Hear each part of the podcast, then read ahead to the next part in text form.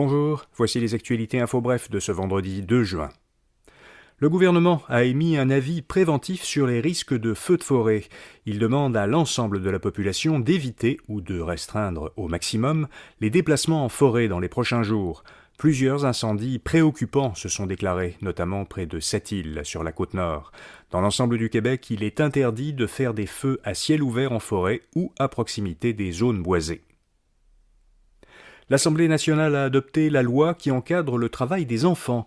Dès cet été, les moins de 14 ans ne pourront plus occuper un emploi, sauf pour garder des enfants, livrer des journaux ou pour travailler pour un parent dans une petite entreprise familiale ou dans une petite entreprise agricole pour des travaux légers.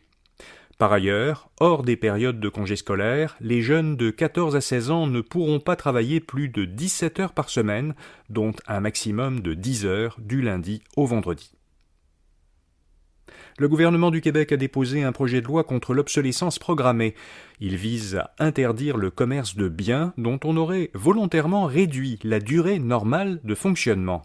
La future loi garantirait aux consommateurs une réparation gratuite de leurs appareils électroménagers, ordinateurs ou téléphones cellulaires s'ils cessent de fonctionner au cours d'une période déterminée. Elle obligerait les fabricants à rendre les pièces de rechange disponibles et à s'assurer que leurs produits puissent être réparés. En cas de problème récurrent, les acheteurs de voitures récentes pourraient annuler leur contrat de vente ou en faire baisser le prix. L'opposition veut réviser le code d'éthique de l'Assemblée nationale. Les partis d'opposition ont signifié leur désaccord avec la décision prise par la commissaire à l'éthique dans son sixième rapport sur le ministre de l'économie Pierre Fitzgibbon. Elle avait conclu que le ministre n'avait pas commis de manquement au code d'éthique.